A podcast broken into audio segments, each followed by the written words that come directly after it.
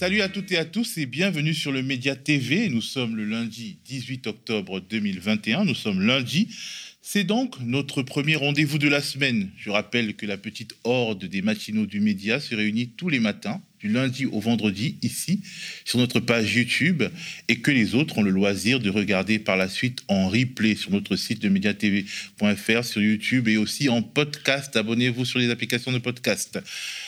Les matinaux qui causent tellement dans le chat qu'ils en oublient d'écouter l'émission, eux aussi peuvent écouter à la cool en replay ou en rediffusion, si on est un francophone militant. Aujourd'hui, l'émission sera assez riche. Nous aurons une discussion par téléphone avec Stéphane Siro, socio-historien, spécialisé dans les questions relatives au mouvement social et au syndicalisme. Je lui demanderai notamment s'il existe des signaux allant dans le sens d'un grand retour des Gilets jaunes, notamment sur les ronds-points, et quelles conséquences politiques cet éventuel retour pourrait avoir. Puis avec l'historienne Laurence Decoq, spécialisée dans l'étude des utilisations politiques du matériau historique, auteur du livre École publique et émancipation sociale aux éditions Agone contre feu, nous évoquerons le week-end politique et nous ferons un focus sur la bataille des mémoires qui fait range qui fait rage en ce moment. Mémoire immédiate avec le premier anniversaire de l'assassinat du professeur d'histoire géo Samuel Paty à Conflans-Sainte-Honorine, assassinat perpétré par un terroriste se réclamant du djihadisme, et mémoire plus ancienne avec euh, les 60 ans des massacres policiers du 17 octobre 1961 qui donnent... Euh, oui, les 60 ans, qui donnent eux aussi lieu à des ping-pong médiatiques et politique, la contre-matinale du média, épisode 16, c'est parti.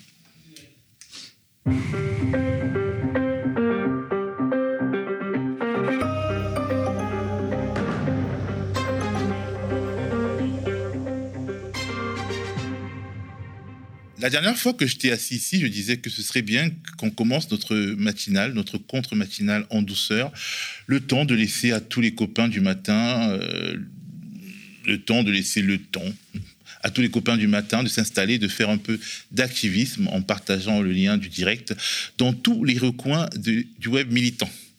Euh, nous, euh, on n'a pas la chance de pouvoir le faire en, en touillant notre café. On est sur le terrain. Laurence, ça n'a pas été trop difficile ce matin? Si, ça a été très difficile. mais Laurence de Coq, elle est déterre et on lui dit merci. Alors l'équipe euh, du média trouve ça un peu relou dans le style on va pas finir euh, on va finir par, par s'endormir si ça ne commence pas franchement là je m'endors moi-même et on s'est dit qu'on pourrait faire une sorte de petit euh, répondeur euh, via Telegram, euh, Signal ou WhatsApp. Vous nous envoyez des messages audio pour parler de vos coups de cœur, de vos coups de gueule, de vos étonnements et de vos découvertes. Ces messages peuvent aller jusqu'à une minute et, ils peuvent nous aider à faire communauté. Ceux parmi vous qui sont des sociaux, c'est-à-dire des sociétaires de notre coopérative d'intérêt collectif, et les abonnés, ils ont reçu ce week-end un mail leur proposant de s'inscrire sur la liste de ceux qui veulent bien nous parler sans être vus et participer à la discussion.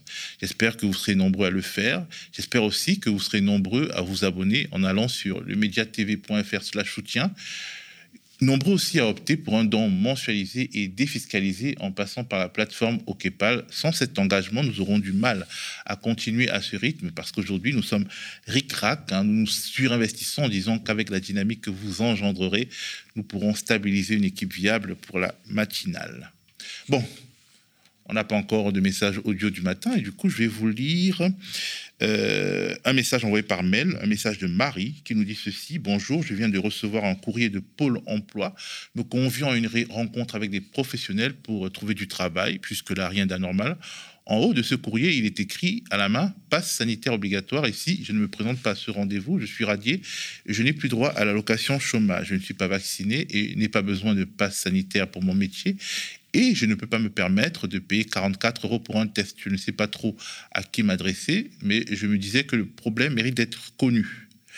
Alors l'idée n'est pas de relancer la, guerre entre pro-pass et anti-pass, pro-vax et anti-vax, mais il est vrai que maintenant que les tests sont payants, le système d'incitation mis en place pour pousser les Français à se vacciner s'apparente à un choix entre la vaccination obligatoire et la désocialisation forcée, ce qui pose des questions qui sont d'abord politiques avant d'être sanitaire sur ce, on entre dans le dur de la contre-matinale avec la titrologie. de, daté de dimanche lundi mais sorti samedi soir, les mots des rescapés sur l'horreur au Bataclan. L'horreur au Bataclan, c'est évidemment la folie meurtrière des terroristes se réclamant du djihadisme qui ont soit tué, soit marqué à vie des centaines de personnes dont le seul point commun, écrit Le Monde, était d'aimer le rock metal. Les paroles des rescapés sont bouleversantes. C'est difficile parce que les gens ne peuvent pas comprendre ce qu'on a vécu, ils veulent passer à autre chose. Mais nous, on est sur un temps beaucoup plus long, témoigne par exemple Ludovic.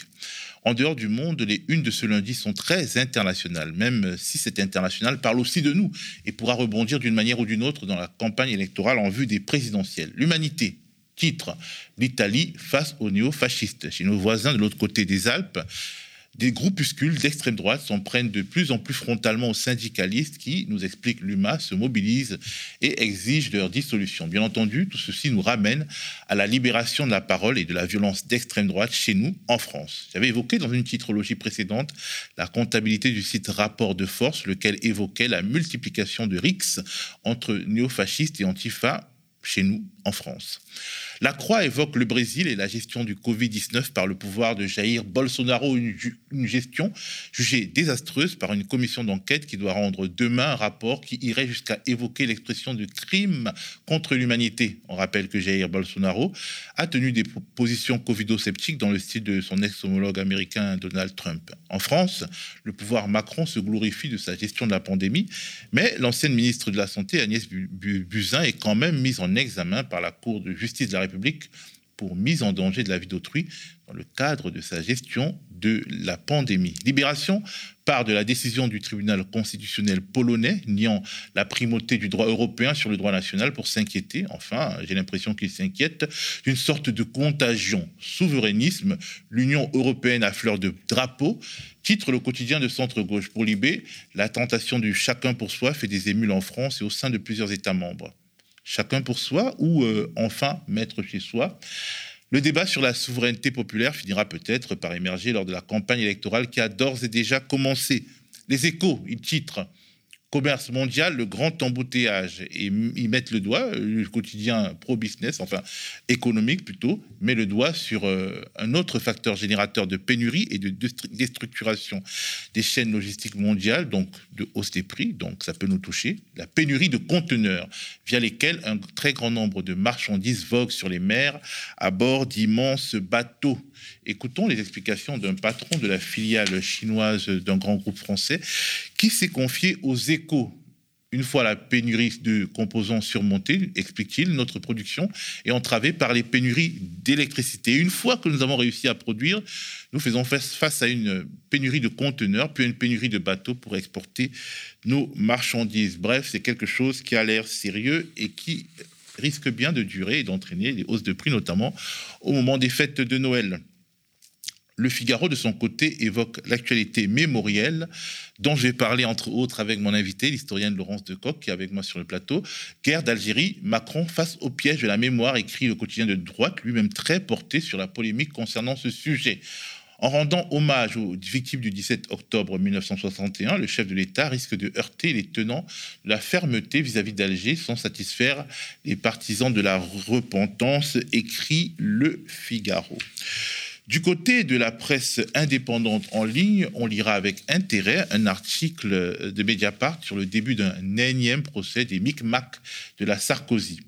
Le procès de la folie sondagière de Nicolas Sarkozy à l'Élysée s'ouvre, titre Mediapart. Cinq prévenus sont à la barre, dont Claude Guéant et Patrick Buisson, mais pas Nicolas Sarkozy, qui profite de l'immunité pénale du président de la République pour les délits et crimes commis dans le cadre de ses fonctions. On rappelle que des sondages au coût extravagant avaient été commandés en dehors de toute procédure d'appel d'offres et que les prévenus devront répondre soit du délit de favoritisme, soit de celui de détournement de fonds par négligence. Et une petite pépite à lire, si vous avez le temps, sur le site de la revue Ballast. C'est un texte de Macan Kébé, victime avec sa mère qui en perdra un œil, et son frère qui perdra partiellement l'audition de violences policières en 2013 à Villemomble-en-Seine, Saint-Denis, de ses souffrances psychologiques et de son parcours. Il a tiré un livre co-écrit avec la journaliste Amanda Jacquet. Le titre du livre, Arrête-toi, et le titre du texte inédit pour le site de Ballast écrire après les violences policières.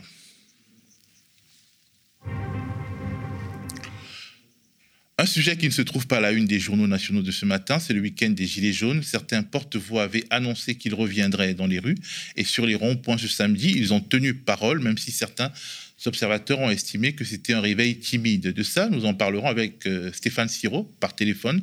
Stéphane Siro est socio-historien, spécialiste des mouvements sociaux. On regarde d'abord un petit zap tweet à ce sujet.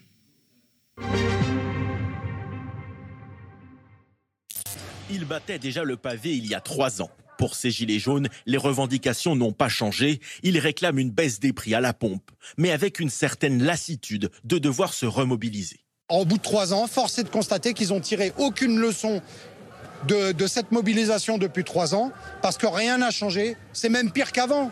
Pour certaines figures du mouvement, les motifs de contestation sont plus nombreux qu'en 2018. Pour un plein de 50 litres, en un an, tu as pris 15 euros. Si tu fais ton plein une fois par semaine, à la fin de l'année, tu es à 720 euros. Est-ce que tu avais prévu ça sur ton salaire de 1300 euros?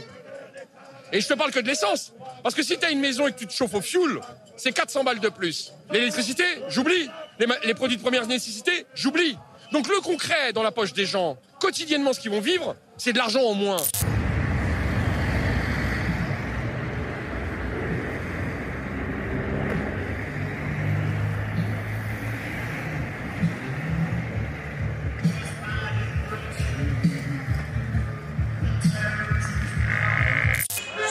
C'est le blocage des péages, gilets jaunes aujourd'hui. Après avoir fait le rond-point du 4 mai 1945 à Villeurbanne, on est en train de bloquer les péages.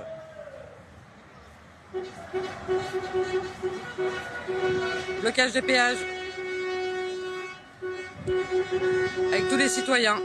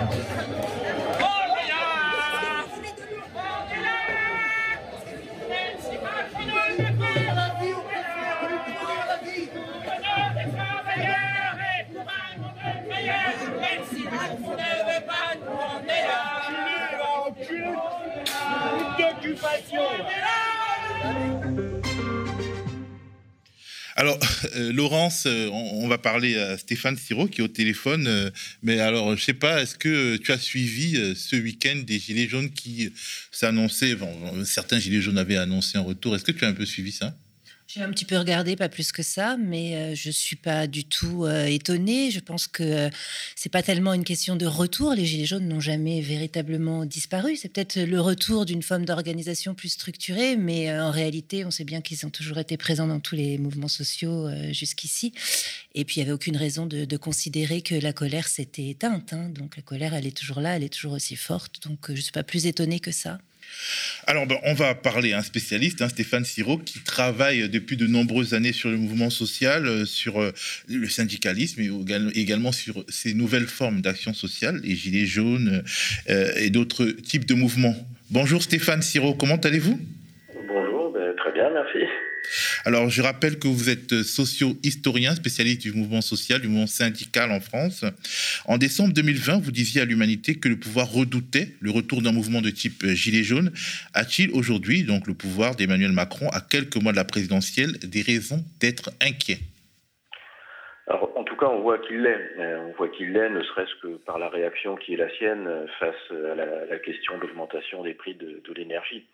Euh, et donc évidemment, c'est à mettre en relation avec euh, cette crainte de voir ressurgir un mouvement qui, euh, par définition, est extrêmement volatile. Hein. Autant un mouvement syndical traditionnel est assez prévisible, je dirais d'une certaine manière dans son ampleur et, et, dans la programmation de son démarrage.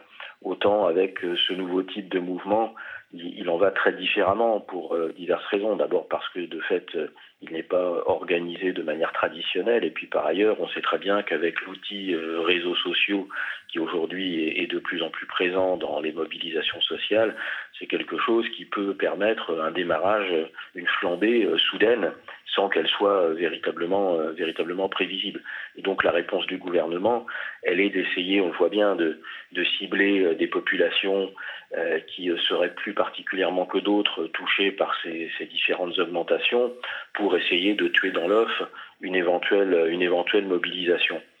Donc la, réaction n'est pas la même. Il y a trois ans, en 2018, la position du gouvernement avait d'abord été une, position, j'allais dire, euh, classique de sa part, c'est-à-dire une position rigide, hein, se refusant à accéder à des revendications sociales et cherchant à passer en force, ce qui est par ailleurs euh, au-delà du gouvernement actuel, une, devenu une tradition, je dirais, hein, depuis euh, un bon quart de siècle de la part des, pouvoirs politiques. Essayer de passer en force, de laisser passer les manifestations et une fois qu'elles sont passées, d'appliquer les réformes qui sont prévues.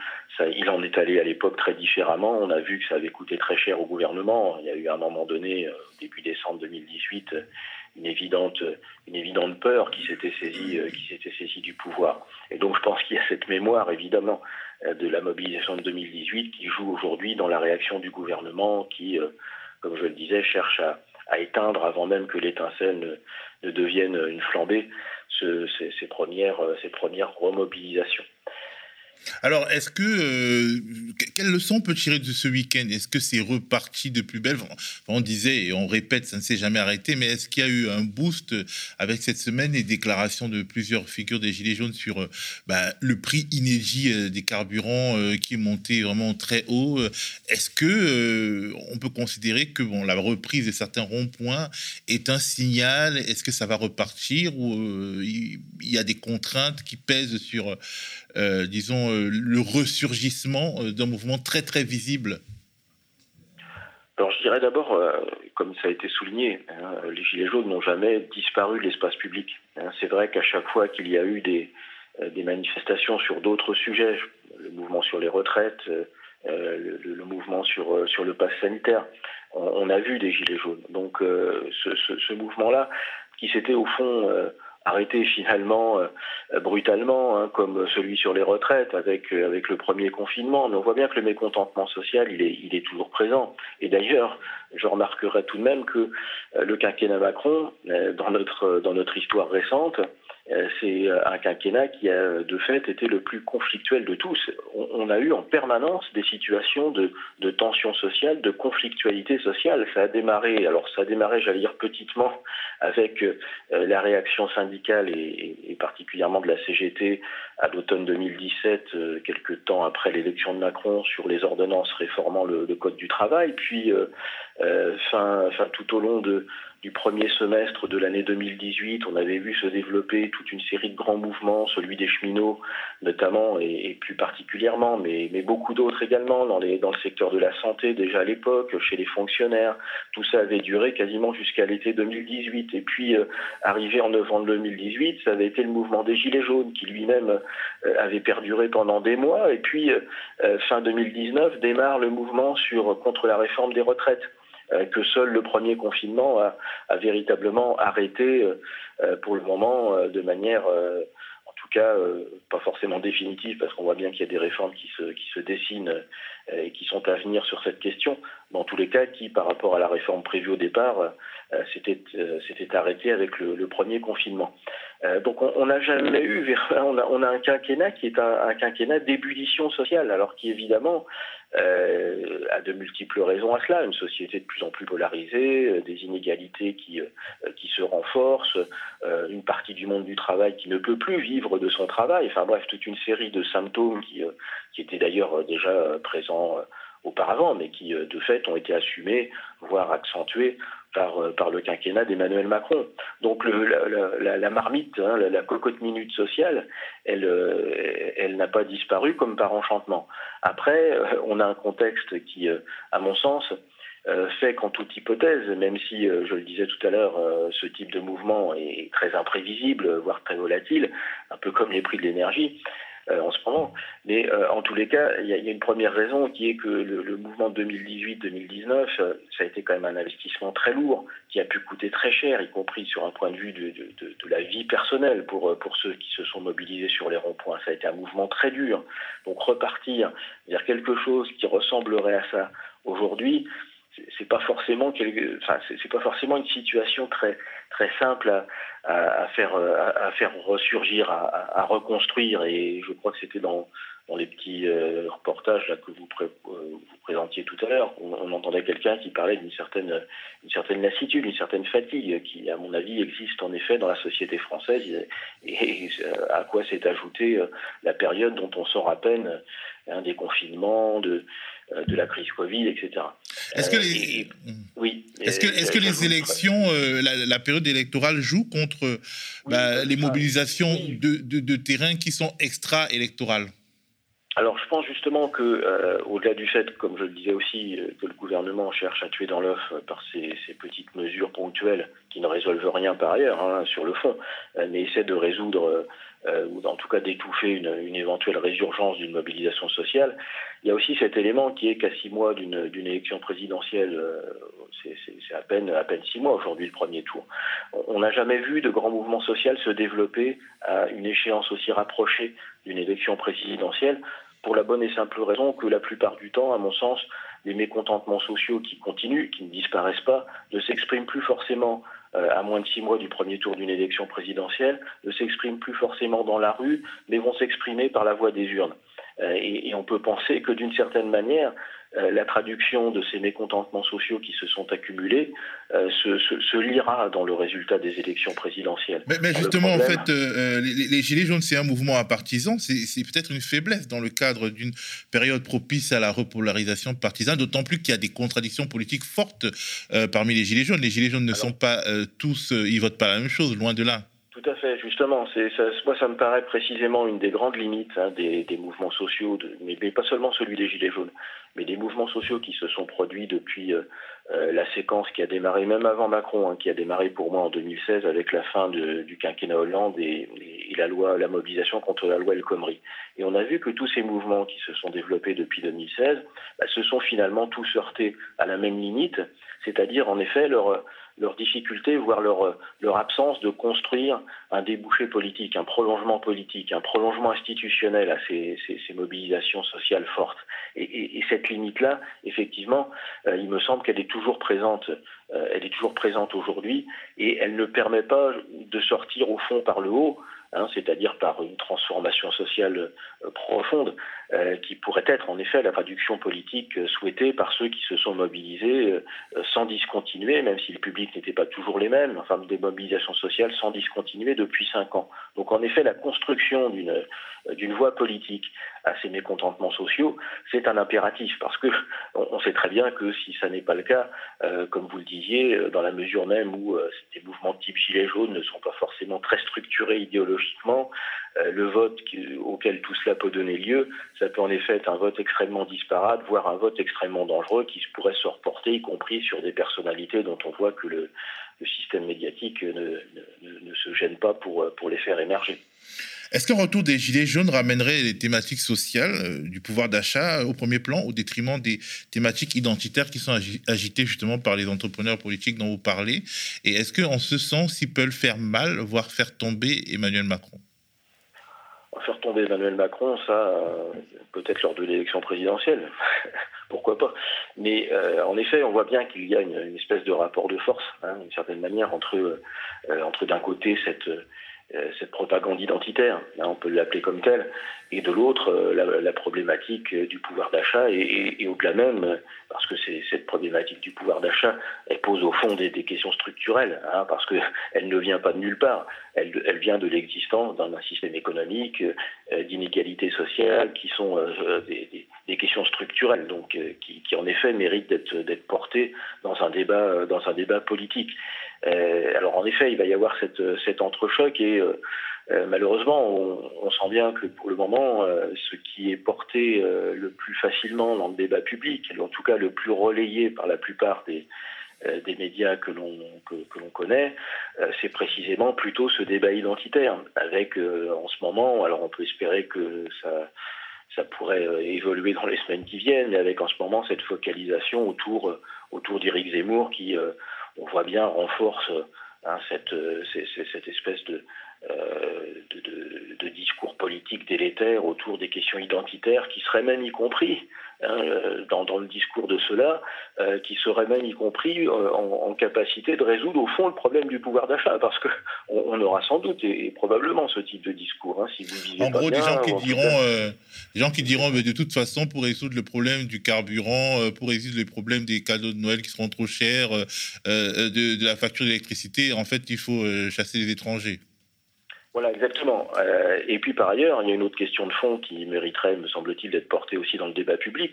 Euh, c'est la question de la, construction européenne, parce que tout de même, euh, le, débat autour de, la question des prix de l'énergie soulève l'absurdité de cette construction européenne qui n'a pour, pour objet que d'imposer en tout domaine le libéralisme, et on voit bien les absurdités auxquelles cela, conduit, y compris euh, ne serait-ce que simplement dans le calcul des prix, euh, des prix du gaz, par exemple. La libéralisation du secteur de l'énergie, ça a été une, véritable catastrophe. avant l'ouverture à la concurrence par la construction européenne, euh, GDF et EDF vendaient l'énergie quasiment à prix coûtant. Et ça nous permettait d'avoir de fait un bien commun Hein, qui permettait à chacun de, s'éclairer et de se chauffer euh, sans avoir besoin de grever, euh, de grever son budget dans des proportions astronomiques. Donc il me semble que la, question européenne, hein, elle est aussi au cœur euh, de, toutes ces problématiques-là, et plus particulièrement de, celles qui portent sur la question de l'énergie. Donc on, ne peut pas en rester à un discours, moi, qui m'agace profondément, qui laisserait penser qu'au fond, il serait normal que les prix augmentent parce que c'est la loi du marché, il y a plus de demandes, moins d'offres, donc prix augmentent. Non, enfin, euh, effectivement, si on est si on est purement dans la logique libérale, euh, c'est cette situation-là qui, euh, qui, prédomine. Mais si on réfléchit un peu, ça n'est absolument pas une fatalité. C'est au contraire un choix qui a été fait à un moment donné dans les années 90 par les gouvernements de l'époque, hein, d'ouvrir à la concurrence un secteur qui ne devrait pas l'être. En tout cas, les gilets jaunes est-ce qu'ils pourront, par exemple, sans forcément euh, déferler euh, dans Paris, faire le choix, euh, justement, la visibilité sur les ronds-points et, finalement la visibilité dans le débat électoral sur les thèmes sociaux? Est-ce qu'on peut imaginer une configuration de ce type? Et ce sera ma dernière question. il faudrait, je pense qu'il faudrait qu'il y ait une, mobilisation d'une ampleur bien plus importante que celle qu'on a connue samedi dernier. Euh, même si malgré tout, je dirais que euh, ce qui s'est passé, y compris samedi, ça a au moins la vertu de maintenir une forme d'ébullition sociale, euh, parce qu'on voit bien que même si les gens ne sont pas forcément sur les ronds-points, de multiples reportages l'ont montré. les gens qui passaient en voiture klaxonnaient, enfin bref, exprimaient une certaine, une certaine sympathie à l'égard de ceux, de ceux qui étaient présents en petit nombre sur, sur ces ronds-points ce, ce week-end. Voilà, ça a au moins cette, euh, hein, vertu-là de, finalement d'aider en quelque sorte à, à, porter euh, dans le débat public euh, des questions qui le seraient encore moins qu'elles ne le sont. Hein, effectivement, s'il n'était pas là d'une certaine façon, on peut penser que le débat identitaire dont on parlait aujourd'hui serait totalement hégémonique, encore plus qu'il ne l'est l'est aujourd'hui. Donc voilà, au moins, je dirais que euh, le maintien de, formes de mobilisation sociale permettent euh, de, laisser exister encore aujourd'hui dans le débat public euh, des questions sociales, des questions économiques qui ne soient pas seulement encore une fois, des, questions purement, euh, purement identitaires. Merci beaucoup, euh, Stéphane Siro, pour, euh, pour ce bel apport au débat public. Je suis sur le plateau avec Laurence Decoq. Alors, Laurence, Stéphane Siro a parlé de la question européenne et on a vu dans la titrologie que Libération évoque aussi cette question, mais de manière assez finalement militante pro-européenne en, en, décrivant les personnes qui posent cette question de, l'amputation de souveraineté des personnes un peu euh, dangereuses. Euh, enfin, c'est la lecture que, moi j'ai fait. Est-ce que euh, on peut relier aujourd'hui la question européenne et la question sociale sans passer pour un facho, en gros? C'est tout, euh, tout, le thème du, prochain livre de Thomas Frank sur la question du populisme. Euh, mais il faut le faire. Stéphane Siro a absolument euh, raison. La question européenne est une question sociale. La question européenne est aujourd'hui la clé de voûte pour expliquer l'aggravation des inégalités sociales et le fait qu'aujourd'hui des gens n'arrivent pas en France et ailleurs d'ailleurs à manger à leur faim ou à, avoir un, un, confort de vie minimum. donc non critiquer euh, l'Union européenne, euh, ce n'est pas euh, être d'extrême droite. Et beaucoup de gens aujourd'hui, vous receviez par exemple il n'y a pas si longtemps ici Aurélie Trouvé sur son livre, Attaque, le mouvement Attaque. Hein. je ne vois pas qui de bonne foi pourrait soupçonner le mouvement Attaque d'être d'extrême droite. Et ce mouvement, par exemple, hein, porte une critique extrêmement féroce de, de l'Union européenne telle qu'elle fonctionne aujourd'hui. Donc non, il faut poser cette question, il faut la mettre sur la table. Et il est aussi de la responsabilité euh, de la gauche, je crois, de montrer en quoi il s'agit précisément euh, d'une question relevant de, de, de, de l'émancipation, d'une question relevant de la gauche. Et du coup aussi d'une responsabilité de se démarquer de l'extrême droite qui, elle aussi, porte cette question, mais euh, d'une autre manière. Alors, en parlant d'émancipation, euh, tu es, euh, j'ai l'impression d'avoir, d'avoir, vous voyez, alors qu'on s'était mis d'accord sur tutoiement, tu es auteur, autrice du livre École publique et émancipation sociale aux éditions Agon contre feu. Tu es historienne. On évoquera beaucoup l'actualité historique, enfin la bataille mémorielle qui traverse notre actualité. On, évoquera de manière plus générale l'actualité du week-end à propos des batailles mémorielles, on posera finalement la question qui gagne à l'entretien de ces batailles mais on commence à faire un petit zapping politique du week-end. Un zapping qui va vraiment s'apesantir cette semaine, parce qu'on le, fait, euh, on le fait ce zapping le lundi, sur les stratégies de distinction des, accords, des acteurs dans ce qu'il est convenu d'appeler la gauche. D'abord, premièrement, Jean-Luc Mélenchon, qui organise avec ses camarades de la France insoumise la convention de l'Union populaire, populaire et qui semble avoir l'impression que ces thèmes de prédilection, les thèmes sociaux, vont remonter dans l'agenda. Par ailleurs, il espère manifestement, et on, ça nous en permettra d'en reparler, des Gilets jaunes, un regain, de mobilisation des Gilets jaunes. On regarde un petit zap vidéo. La France, qui est en voie de tiers-mondisation dans tant d'endroits, après qu'elle ait été si brillante, si capable de partager dans son peuple. La France, c'est mieux qu'un autre pays, qu'une autre nation, que la pauvreté n'est pas la marge du système, c'est son cœur. C'est le résultat du système lui-même. C'est le futur promis à la masse de la population, car tout le système est organisé pour faire un grand ramassage de ruissellement du bas vers le haut. La pauvreté est la menace, et la pauvreté, ce n'est pas qu'une affaire de pauvreté monétaire, d'argent que vous n'avez pas dans votre poche. La pauvreté, c'est vivre dans le noir. La pauvreté, c'est vivre sans chauffage. La pauvreté, c'est tous les jours se demander si on va payer le loyer ou bien l'essence, si on va payer l'électricité. Alors pour l'instant, le débat politique dans les médias est dominé par des questions qui n'ont pas de sens. L'immigration, l'islam, la sécurité, ça passionne une certaine catégorie de population, mais euh, la majorité de la population, ses problèmes, c'est la durée du travail, les salaires, euh, les prix, voilà. Après, vous savez, euh, quand on est pris à la gorge pour payer son essence, euh, c'est pas une affaire de religion, hein, c'est une affaire d'intérêt. Alors, des gens comme moi qui parlent de blocage des prix, bah, on est entendu. Alors, il faut transformer cette écoute en vote. Mais ça, c'est la démocratie. Hein. Ça a toujours été comme ça. C'est pas très nouveau. Alors Laurence de Coq, historienne, euh, spécialiste en fait de la question de la mémoire et de son instrumentalisation dans le cadre du débat politique. Euh, Jean-Luc Mélenchon et donc les Insoumis ont lancé euh, l'Union populaire, énième tentative de regrouper autour d'eux. Et euh, quelque part, on a l'impression qu'ils euh, voient d'un bon oeil euh, le retour sur scène, disons, des Gilets jaunes des ronds-points. mais est-ce que aujourd'hui, les Gilets jaunes, le peuple a l'impression que la gauche, en fait, est celle qui le défend? Est-ce que c'est aussi évident que ça aujourd'hui avec la fragmentation notamment de la gauche en plusieurs pôles?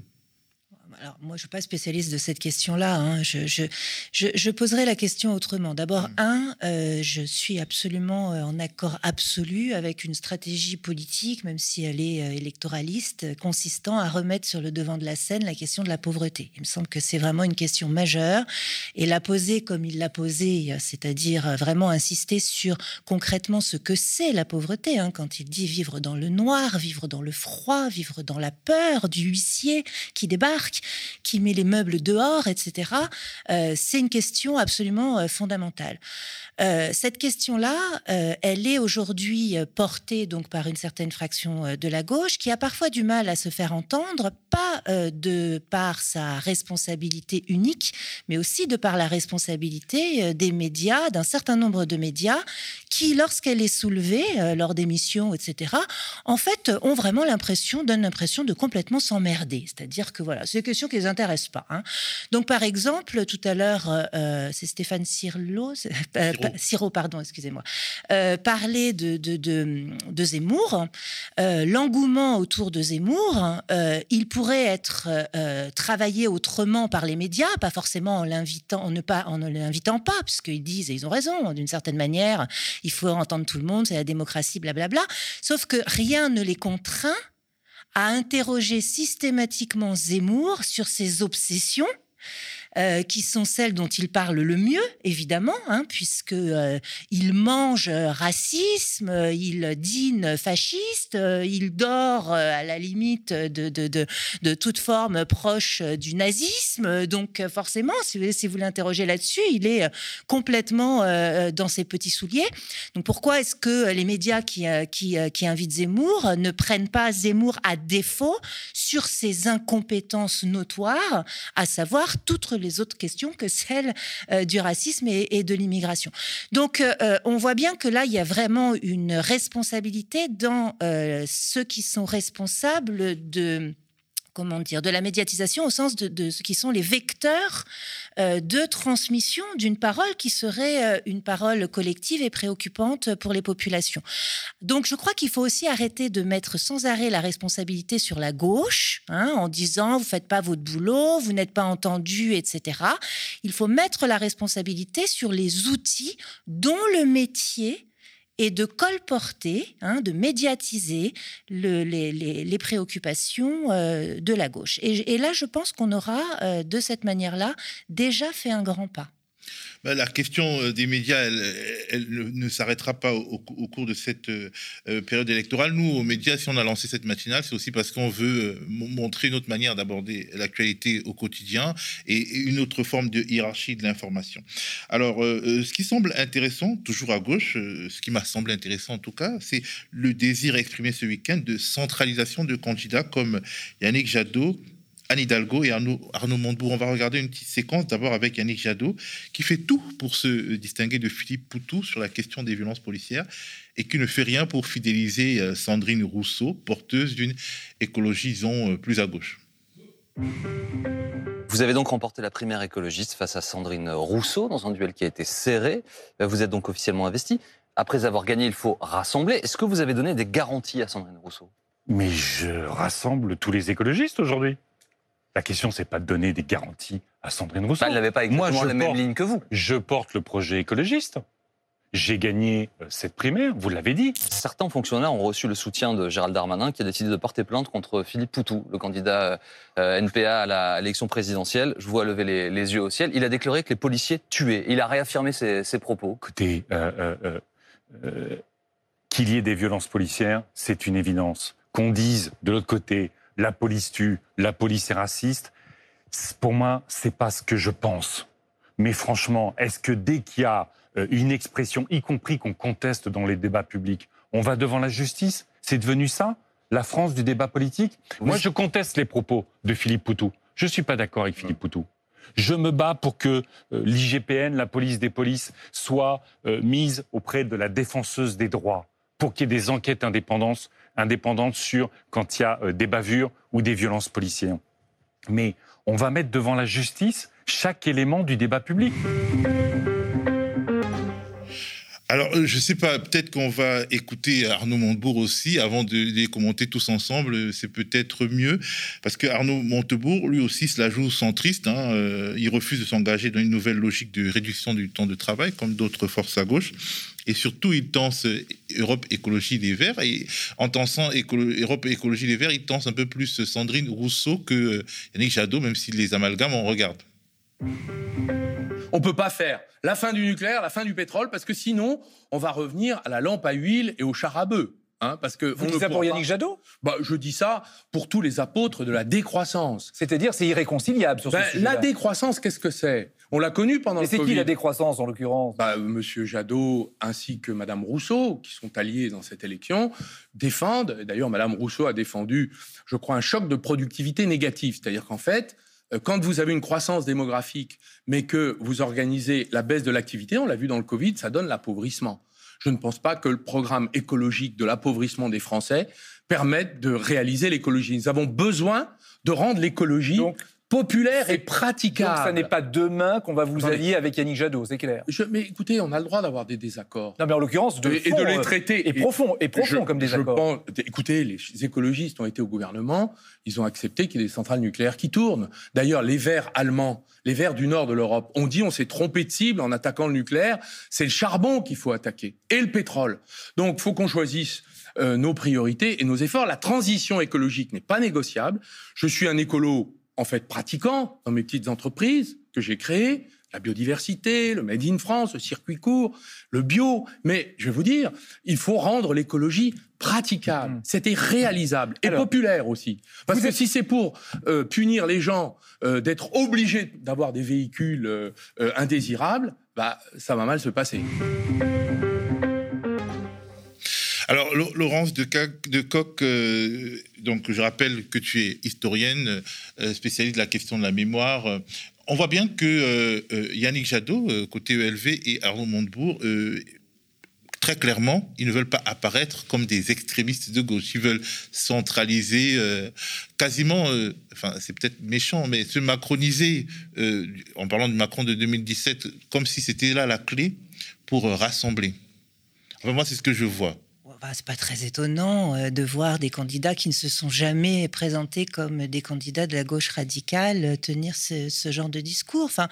Moi, je crois que euh, tout ça relève pour l'instant euh, de, de, de tambouilles euh, électoralistes euh, avec l'agenda de se légitimer chacun comme un candidat voilà, susceptible d'aller jusqu'au bout de, la logique présidentielle. Pour être très très honnête, ça ne m'intéresse pas beaucoup parce que si on se retrouve dans trois semaines, et ben là on va voir qu'un tel se sera démarqué d'un tel, puis se sera rapproché d'un tel, etc. Bon, moi je suis dans ces cas-là comme n'importe quelle citoyenne lambda, euh, je, les regarde faire euh, parce que je, n'appartiens à aucun parti, mon cœur est à gauche, mon cœur a un vœu euh, vraiment très très fort qui est qu'on se débarrasse du gouvernement actuel tellement tellement il nous opprime et il nous étouffe. J'ai envie de leur dire faites ce qu'il faut, faites-le vraiment au mieux et faites-le en pensant à ceux qui en ont le plus besoin, euh, qui sont les gens dont on parlait tout à l'heure, c'est-à-dire les gens qui aujourd'hui en France souffrent. Voilà. Le reste, euh, tout ça, c'est du commentaire, du commentaire et euh, bon, c'est pas trop mon, mon truc. On te comprend. Alors, on entre dans le fond de la question mémorielle, disons du traitement politique de la question mémorielle et de l'organisation de la discorde nationale sur ce thème. Je voudrais d'abord qu'on évoque l'an 1 de l'assassinat de Samuel Paty, professeur d'histoire géo à Conflans-Sainte-Honorine. La commémoration a eu lieu dans une atmosphère lourde.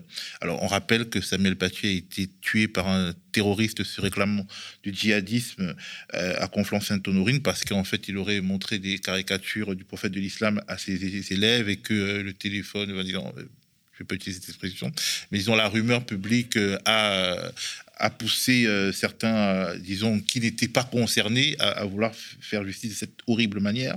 Et décapité, même. Le décapité, vraiment euh, il était assassiné, la- décapité. euh, ouais. C'était un véritable choc, un choc pour toute la nation.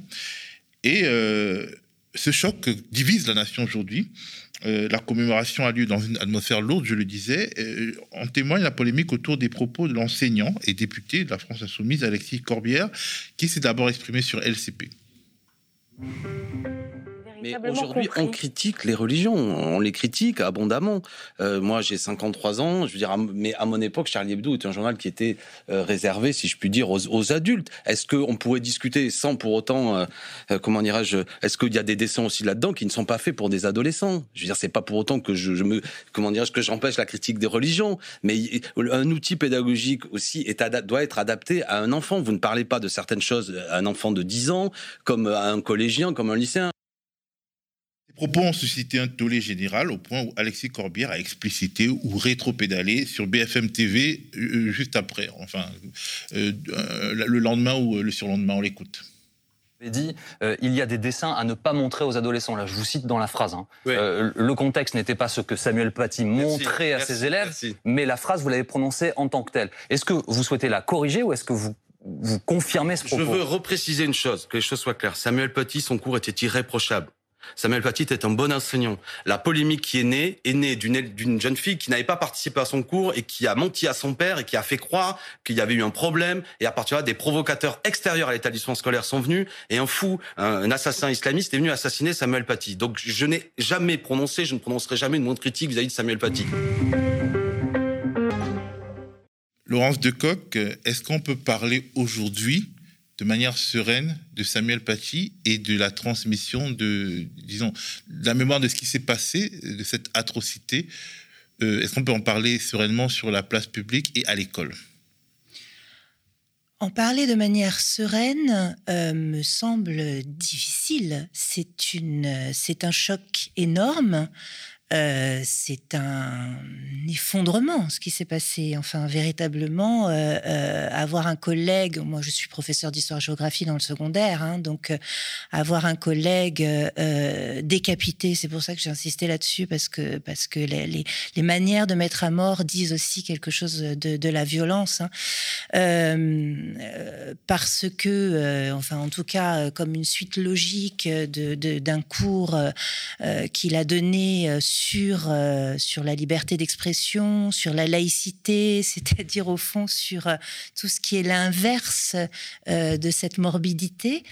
C'est un choc énorme et donc vous avez dit tout à l'heure, enfin tu as dit pardon tout à l'heure l'an 1, euh, c'est évidemment trop tôt pour pouvoir en parler sereinement. Ça, c'est la première raison parce que nous sommes encore dans le deuil.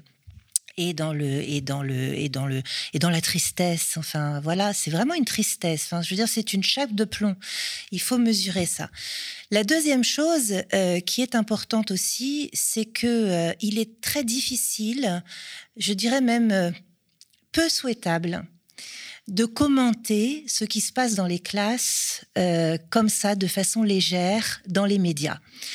Euh, peu souhaitable, d'abord parce qu'il faut aussi rappeler quand même que euh, Samuel Paty a été livré en pâture sur les réseaux sociaux et que ça c'est quelque chose qui nous arrive de plus en plus souvent à nous les enseignants, hein, c'est-à-dire euh, des gens, des parents ou tout simplement voilà des, des, des, des, entrepreneurs de polémique adorent mettre comme ça sur les réseaux sociaux des exercices, des phrases, des on-dit, des machins complètement déconnectés d'un contexte. Euh, et, et, euh, alors, alors ça, il y en a qui reçoivent ça, qui se jettent dessus comme un os ranger, et l'enseignant ressort de ça littéralement euh, déchiqueté par des réseaux sociaux, alors qu'en réalité, on ne sait rien de ce qui s'est passé pendant son cours parce que un exercice, un support pédagogique ne dit rien de ce qui s'est passé dans le cours.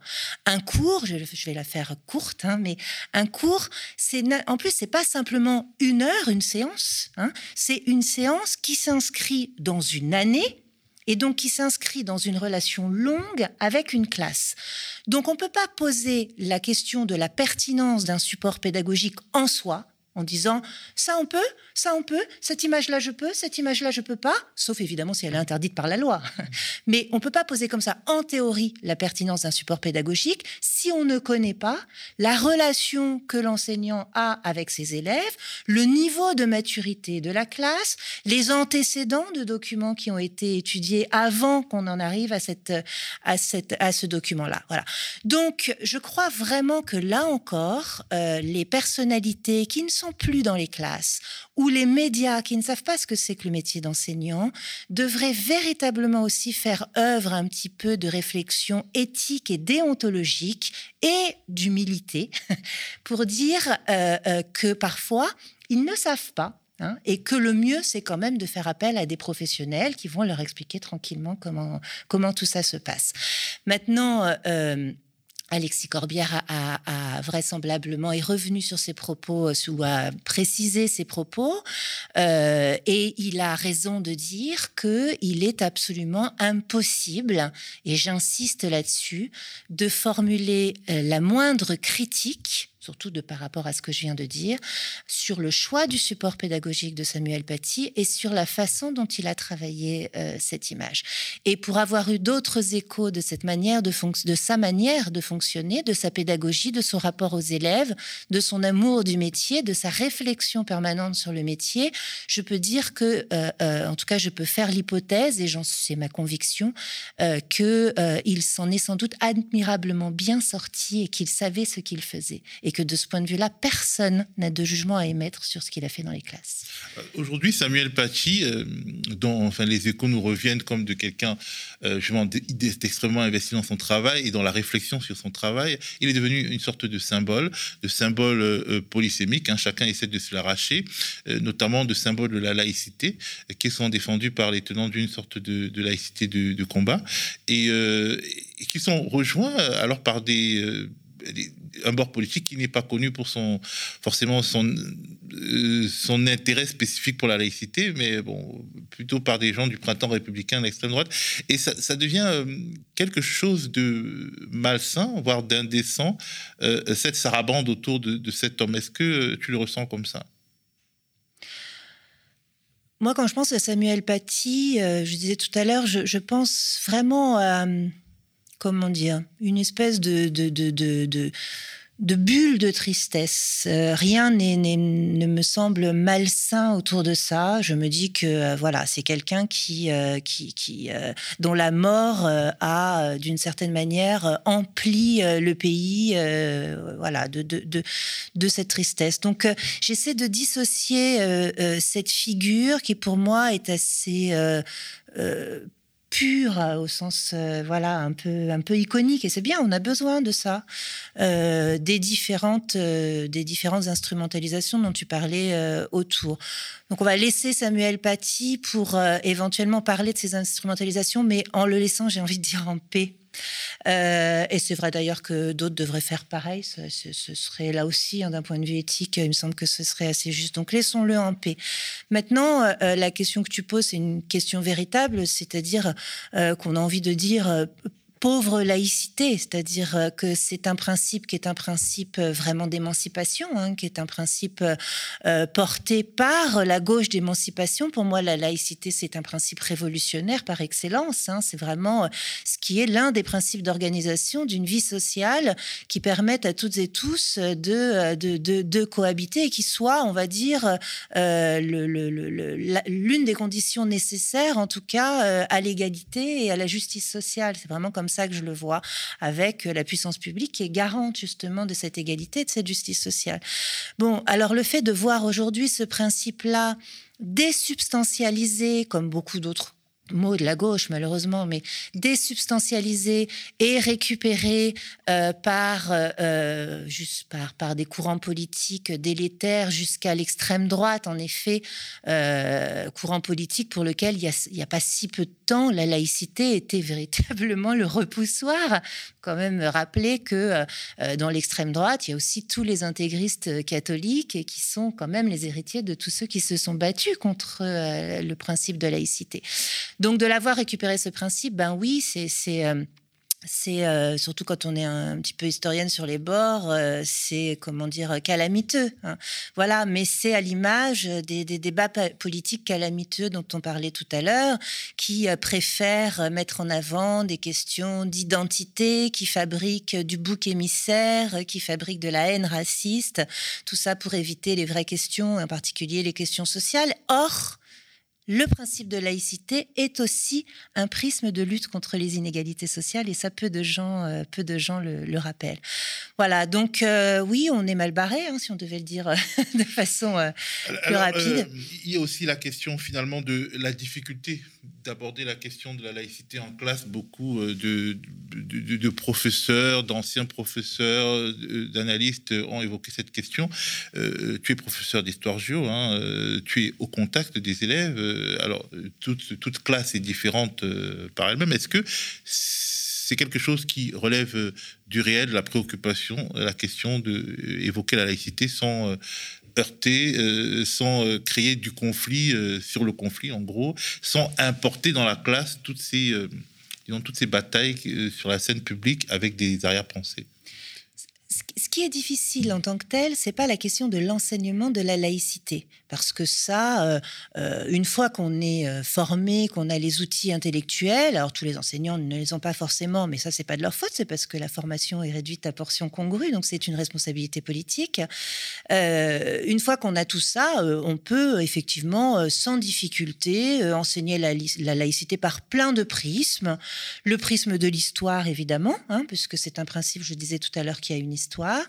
Le prisme aussi, on y pense peu, mais de la géographie, parce que la géographie permet de faire des comparaisons aussi spatiales de comment la laïcité s'exerce, euh, par exemple, sur le territoire français, mais aussi euh, en comparaison avec euh, la, façon dont sont traitées les, rela- les- les relations entre les religions et le politique ailleurs dans le monde. Et puis, on ne le dit pas suffisamment souvent, mais en enseignement moral et civique, donc cette troisième non-discipline, parce que c'est compliqué cette discipline, mais l'instruction morale et civique, l'éducation civique, l'enseignement moral et civique, on a déjà du mal à la nommer, où là, on va vraiment réfléchir sur euh, ce que ce, principe signifie concrètement en termes d'organisation sociale. On sait faire ça. hein. Je veux dire, la plupart des enseignants savent faire ça, de la primaire euh, jus- jusqu'à la terminale. C'est un principe avec lequel euh, on sait à peu près composer. Ce qui est difficile, et tu as raison de le rappeler, c'est que L'école, la classe, l'école n'est pas un isolat dans la société. Euh, ce n'est pas non plus un sanctuaire. C'est intéressant d'ailleurs que les gens réclament euh, la sanctuarisation de l'école, hein, comme quoi on n'est pas complètement euh, sorti de, la, question de, comment est-ce qu'on peut penser la société sans utiliser des termes religieux, hein, parce que la sanctuarisation, bon, bref. Donc l'école, elle n'est pas sanctuarisée, elle n'est pas un isolat. Et les élèves, lorsqu'ils arrivent dans les classes, ils ont passé le week-end ou leur soirée à entendre ces débats délétères dont on parlait tout à l'heure. Et les enseignants aussi, hein, puisque nous baignons aussi euh, en permanence dans un monde dans lequel il y a une circulation sociale d'informations qui fabrique cette atmosphère haineuse, cette atmosphère euh, voilà, de, de- de- d'inconfort vis-à-vis de, de- de ce principe-là.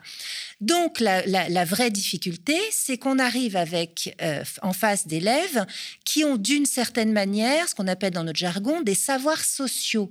sur la laïcité. hein. C'est-à-dire qu'ils ont plein de choses à dire sur le sujet. C'est pas vrai sur tous les sujets. hein. Si vous faites un cours sur l'industrialisation au 19e siècle, ils n'ont pas grand-chose à dire. Sur la laïcité, ils ont plein de choses à dire. Donc nous, le premier travail qu'on a à faire, c'est déjà un travail de euh, partir de leurs savoirs sociaux, essayer de voir ce qui est pertinent, ce qui ne l'est pas, de déconstruire d'où ils viennent, donc prendre du temps, prendre du temps pour poser ça et mettre un petit peu d'objectivité, de, de raison dans les propos qu'ils portent.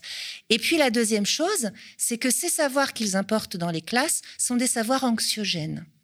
Et ils sont anxiogènes pour eux et pour les, pour les enseignants. Et encore plus depuis évidemment l'assassinat de Samuel Paty. Parce que concrètement, ce qu'a provoqué aussi l'assassinat de Samuel Paty, c'est la peur. hein. peur chez les élèves et peur chez les enseignants. Et on n'enseigne pas bien quand on a peur. Ça, c'est évident.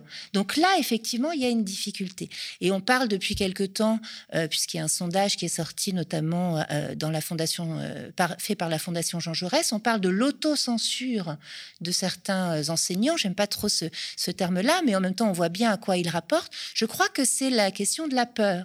Et c'est comment composer avec ce contexte, cette conjoncture anxiogène et avec cette peur pour malgré tout faire correctement son métier et, euh, et, et- et- et aussi apaiser les élèves qu'on a devant soi.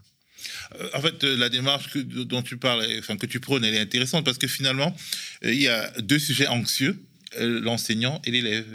Et Pourquoi cette an- angoisse de l'élève face à la question de la laïcité? Alors, c'est pas tellement face à la question de la laïcité. Je crois que la, formule, voilà, la ben parce que vous avez, euh, vous avez euh, certains élèves, je pense en particulier les élèves dans les quartiers populaires, des élèves à Saint-Denis, des élèves qui sont euh, souvent aussi de confession ou de culture musulmane, qui euh, baignent dans cette atmosphère, qui ont passé le week-end à entendre un Éric Zemmour dire à quel point la présence de l'islam posait problème dans la société, qui ont entendu d'autres dire que le foulard, c'était euh, l'étape euh, euh, qui allait mener forcément à la radicalisation, au terrorisme, etc. Alors que ce sont parfois des enfants dont la mère a un foulard sur la tête et qu'ils ont toujours vu avec leur maman avec un foulard sur la tête. C'est des enfants qui voient, des adolescents qui, qui voient bien que il y a, on leur, en tout cas, on leur chuchote à l'oreille l'idée qu'ils poseraient problème, qu'ils seraient un problème pour la société. c'est extrêmement anxiogène pour un enfant. Il y a ça, il y a le drame aussi. hein. Il y a le drame de Samuel Paty. Il y en a eu d'autres avant. Il y a quand même cette idée euh, de, de, de, de, crime, de massacre. Ça, c'est anxiogène pour tous les enfants, quels qu'ils soient. Et puis il y a d'autres enfants aussi qui voient bien que ben, on est en train de, leur susurrer à l'oreille que leurs potes, leurs copains, euh, qu'ils n'ont jamais vu comme un problème, en réalité, ce serait un problème. Donc en fait, c'est tous les enfants qui ont des raisons d'angoisser. Ah ouais, c'est très très intéressant euh, cette, euh, en tout cas cette approche. On va évoluer un peu. On va toujours évoquer la question euh, donc de la euh, de la de la mémoire euh, en évoquant la mémoire finalement de, de l'Algérie parce qu'il y a 60 ans des Algériens qui manifestaient à Paris. Bon, ils ont été comment dire euh, autrement que massacrés. On regarde en fait euh, un témoignage, en fait des témoignages de personnes qui étaient contemporaines de cette situation, dans le, massacre du 17 octobre 1961, et on revient sur le plateau pour en parler. C'était bien euh, expliqué qu'on ne devait porter rien sur nous, pas même une épingle à nourrice, parce qu'on avait bien précisé euh, que cette marche serait pacifique. Il y avait des hommes à la sortie qui arrêtaient tous les hommes qui sortaient du bidonville pour vérifier qu'ils n'aient pas euh, même un canif sur eux. Euh, les Algériens n'avaient pas d'autre choix que de dénoncer ce couvre-feu et de manifester. Lorsqu'on arrive sur Paris, on commence à voir la police un peu partout avec des matraques. Et en seul coup, les CRS ont tiré. Et moi, je vois encore les hommes du premier rang tomber. Trouve des Algériens allongés par terre, pleins de sang. Euh, C'est une journée d'horreur, d'horreur. J'en ai vu qui ont été jetés dans la Seine. Et j'en ai vu qui essayaient de s'accrocher à des buissons qui étaient le, au bord de la Seine pour essayer de se sauver. Retour sur le plateau donc avec Laurence de, Decoq, qui est historienne et spécialiste justement de la médiation politique autour euh, du fait historique, la médiation médiatique aussi. Euh, alors c'était il y a 60 ans, euh, le massacre donc du 17 octobre 1961 en plein Paris, des, centaines d'Algériens tués, d'autres brutalisés, torturés. C'est une sombre dans l'histoire de la République. Emmanuel Macron, en fait, il a évoqué euh, des crimes inexcusables pour la République, tout en donnant l'impression de les faire porter au seul euh, Maurice Papon, préfet de police de Paris. Et euh, il a reçu donc des protestations d'historiens et puis de, dis- disons, d'hommes politiques plutôt dans le spectre de gauche, en disant qu'il n'était pas assez allé assez loin. Il a aussi reçu une salle de protestation à droite, Manuel Valls, enfin je dis Manuel Valls parce que bon, on peut dire très clairement qu'il est de droite, Michel Barnier, Valérie Pécresse et bien évidemment Éric Zemmour et Marine Le Pen qui crient quasiment à la haute trahison. Est-ce qu'on en sortira à un moment donné de la surenchère sur une question en fait qui nous déshumanise? Parce qu'on entend des témoignages forts, des, des, des, des, propos qui ah, nous racontent une souffrance extrême et euh, on sait bien qu'il y a dans ce pays des gens dont les parents, les oncles les tantes ont disparu ce jour-là, mais ça n'empêche pas euh, l'indignité. Comment on fait pour, euh, pour ne pas faire de l'histoire justement une raison de faire des conflits, enfin de, de créer des conflits aujourd'hui? Il, y a, plein, plein de questions hein, dans ce que tu dis. D'abord, je pense qu'il faut commencer par dire que euh, le, reportage là que, vous, que vous venez de montrer, qui est, qui est glaçant, euh, il est plus que nécessaire et il faudrait multiplier les prises de parole des témoins. Euh, on parlait de mémoire. La mémoire, elle se construit par les témoins. Ce sont des gens qu'on n'a pas suffisamment entendus, ce sont des gens auxquels on n'a pas suffisamment donné la parole. Les historiens, je dirais, sur un événement comme celui-ci, qui est encore si brûlant, devraient arriver après. Voilà. Et, euh, et, et, ce qui s'est passé là pour ces 60 ans, c'est peut-être aussi intéressant, c'est que je trouve qu'on les a beaucoup plus entendus, les témoins, et, euh, on ne peut pas rester euh, de marbre quand on entend les témoignages qu'on vient d'entendre là, qui sont, qui sont vraiment glaçants. Ça pose effectivement la question de l'indignité des personnes dont tu as donné le nom, des, des, des, des Pécresse, des Valls, euh, des Zemmour, etc., euh, de leur indignité et de leur quasi inhumanité, c'est-à-dire de leur incapacité à faire abstraction de de leur agenda électoral pour simplement se taire devant un drame.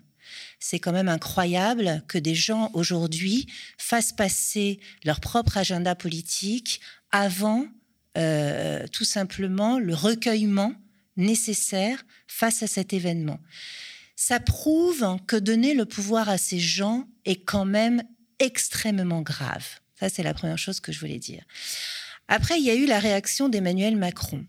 J'ai rarement vu, je crois, dans ma carrière d'historienne, c'est vrai qu'il y a eu tout un moment où j'ai travaillé sur les instrumentalisations politiques de l'histoire, j'ai rarement vu, je crois, un communiqué aussi tortillé et alambiqué que celui qu'il a sorti sur le 17 octobre.